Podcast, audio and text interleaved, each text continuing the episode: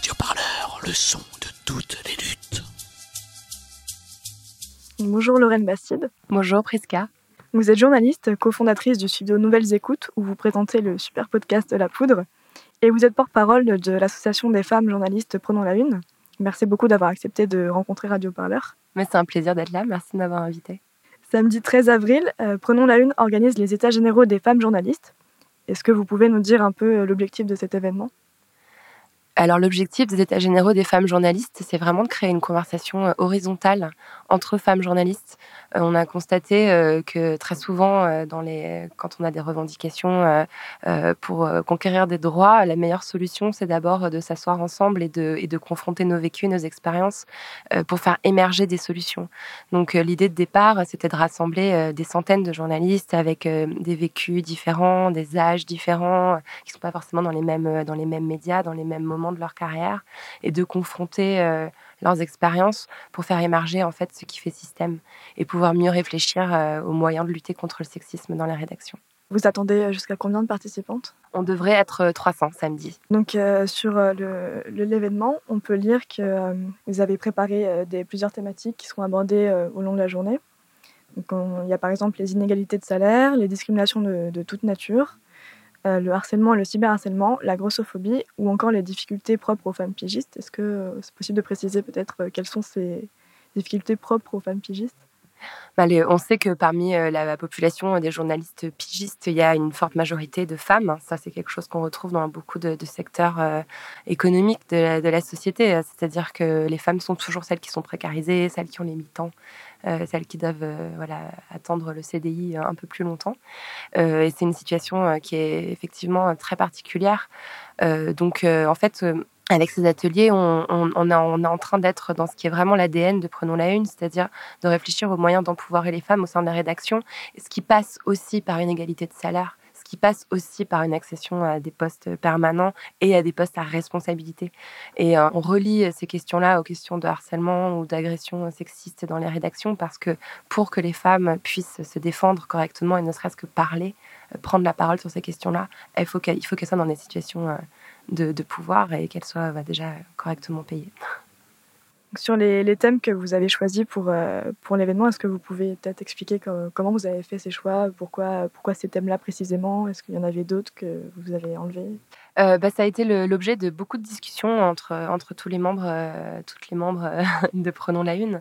On a d'abord beaucoup échangé entre nous, confronté nos expériences et puis confronté aussi les expériences dont on avait eu connaissance ces derniers mois. Prenons la Une est devenu aussi ces dernières années un, endroit où les femmes journalistes vont euh, frapper à la porte, envoyer un mail pour faire part euh, de, leurs expériences. Donc euh, pour nous, c'était par exemple euh, très important euh, de, revenir sur les thèmes dont je vous parlais tout à l'heure, qui étaient l'égalité salariale, le fait de s'imposer, diriger une équipe, évidemment le, statut des femmes pigistes. Mais on voulait aussi parler de racisme dans les rédactions. On voulait aussi parler de questions LGBT, de grossophobie, d'agisme, de validisme. Il faut vraiment prendre garde à ne pas reproduire une certaine forme d'exclusion en, en, ne traitant de questions qui ne touchent pas forcément toutes les femmes et surtout en n'oubliant personne. Donc, euh, donc voilà, c'était un peu la façon dont les ateliers ont été constitués. On s'est aussi euh, interrogé, il y a eu une, grosse réflexion euh, autour de l'atelier concernant les violences, le harcèlement sexuel et le cyberharcèlement. Savoir recueillir la parole d'une femme qui a été victime d'agression sexuelle, c'est un métier. c'est quelque chose qui n'est pas, pas facile à faire. déjà émotionnellement, il y a toujours une difficulté à entendre ces témoignages. Et puis, il faut savoir réagir de la bonne façon, euh, apporter les bonnes, les bonnes réponses. On s'est interrogé voilà, sur cet atelier, est-ce que c'était sa place? Et finalement, on a mis en place euh, quelques règles spécifiques à cet atelier-là qui se tient vraiment euh, en huis clos. Et on a surtout suivi une formation, enfin les, journalistes de Prenons la Une qui vont être chargés d'animer cet atelier et la discussion qui va y avoir lieu ont suivi une petite formation pour justement savoir accueillir cette parole et lui répondre au mieux dans les thèmes que vous avez euh, abordés, vous avez parlé de, racisme. Donc, euh, c'est un, thème qui ne touche pas que les femmes. Mais est-ce que euh, pour ces ateliers, les hommes pourront être présents ou est-ce que c'est vraiment sur les spécificités du, racisme que vivent les femmes? Alors, Prenons la Une n'est pas une association officiellement non mixte, mais de fait, on a été rejointe que par des journalistes femmes. Euh, cet événement, pour nous, on, l'a voulu un événement euh, où, la parole des femmes est avant tout euh, représentée. Donc, cet atelier, il sera voilà, fréquenté par des femmes racisées. Ce qui n'empêche pas que les questions qui vont être soulevées par cet atelier seront certainement tout à fait applicables à la situation de journalistes hommes racisés. Mais, mais il y a quand même une spécificité concernant les femmes non blanches. Euh, d'ailleurs, euh, quand a explosé euh, l'affaire de la Ligue du LOL, on a, on a vu que voilà, il y avait aussi pas mal d'insultes. Enfin, les, insultes racistes se croisaient beaucoup avec les insultes sexistes et, et, homophobes. Et pour nous, c'était vraiment essentiel de laisser un espace de parole spécifiquement dédié à ça. donc, bah, il y a un an, on a eu la vague MeToo. Ces derniers mois, on a aussi eu beaucoup de témoignages, notamment sur la Ligue du LOL, comme on en a parlé tout à l'heure le milieu du journalisme est pas mal touché en ce moment par euh, pas mal de témoignages de violences euh, sexistes. Euh, est-ce que ces dénonciations actuelles ont, impulsé l'idée d'organiser ces états généraux ou est-ce que c'était déjà prévu avant et c'est tombé dans l'actualité? Bah, les états généraux étaient prévus avant qu'éclate l'affaire de la Ligue du LOL. C'était une idée qui nous est venue, alors peut-être dans le, dans le sillage de MeToo quand même, parce que voilà, on, a, on, a, commencé à voir affluer de plus en plus de témoignages et on a vraiment ressenti ce besoin de, de, créer des espaces de parole en fait pour que les femmes journalistes puissent tout simplement échanger entre elles. Et évidemment, euh, ce qui s'est passé avec la Ligue du LOL, euh, puis ce qui a suivi aussi, enfin euh, l'affaire du, Slack du Huffington Post ou ce qui a pu se passer à Vice, à France Info, nous a vraiment conforté dans l'idée que, que ces états généraux allaient être, allaient être salutaires. Début mars, plusieurs études ont pointé le, fort déséquilibre euh, en défaveur des femmes dans les médias. Selon la plateforme Presse Aide, parmi les 1000 personnalités les plus médiatisées dans la presse en 2018, seuls 15,3% sont des femmes, ce qui est le pire score en 5 ans. Euh, votre association Prenons la Une a, fait évoluer euh, son statut, il me semble, pour accompagner les démarches juridiques des victimes. Comment vous accompagnez les femmes? Ce qui concerne la, la, la, place des femmes dans les médias et la médiatisation des femmes, euh, nous, à Prenons la Une, on a un credo euh, qui est euh, plus il y aura de femmes en poste dans les, dans les postes à responsabilité, rédac chef, chef de rubrique, plus il y aura de femmes expertes, témoins, enfin voilà, des femmes qui parleront dans les pages, dans les colonnes des médias. Ça, pour nous, c'est vraiment la, base de ce qu'on revendique dans, dans notre association. Euh, et donc, on est devenu une association parce que avant ça, on était un collectif, donc euh, c'était quelque chose de beaucoup plus informel. Euh, et puis, on a vu, je vous disais tout à l'heure, de plus en plus de témoignages affluer et on a eu besoin de structurer pour avoir ne serait-ce qu'une existence juridique être une association, ça permet à terme, parce qu'il faut quand même quelques années d'existence, de, de, se porter partie civile, euh, de venir témoigner euh, dans, des procès ou de venir simplement apporter une expertise euh, dans, un cas de litige. Donc on avait besoin en fait de, formaliser notre existence pour avoir plus d'outils en fait pour lutter. Au sein de Prenons la Une et avec d'autres associations, vous avez conduit dernièrement une, vaste enquête pour mesurer l'ampleur des agissements sexistes et, du harcèlement dans les rédactions. Qu'est-ce que cette, cette enquête révèle aujourd'hui? Bah, Cette enquête révèle surtout que quand on crée un espace euh, sécuriser, un espace où les paroles peuvent se libérer euh, sans, craindre euh, qu'elles soient suivies de, sanctions ou, de, violences, bah, les paroles sortent et les témoignages apparaissent. Donc, euh, quelque part, euh, cette enquête, euh, elle s'inspirait beaucoup de ce qui s'est passé autour, autour de MeToo et le fait mmh que, voilà, on, a, on, a, dit que la parole des femmes s'était libérée, ce qui est toujours un peu problématique parce qu'en fait, c'est surtout qu'on s'est mis à l'écouter et à la comprendre. Et finalement, cette enquête a permis ça, en fait, surtout à ce que ces paroles soient recueillies, rassemblées et, écoutées. Donc, du coup, il y a, y a, des témoignages, mais s'il y a des témoignages, c'est parce que, du coup, il y a eu ces violences.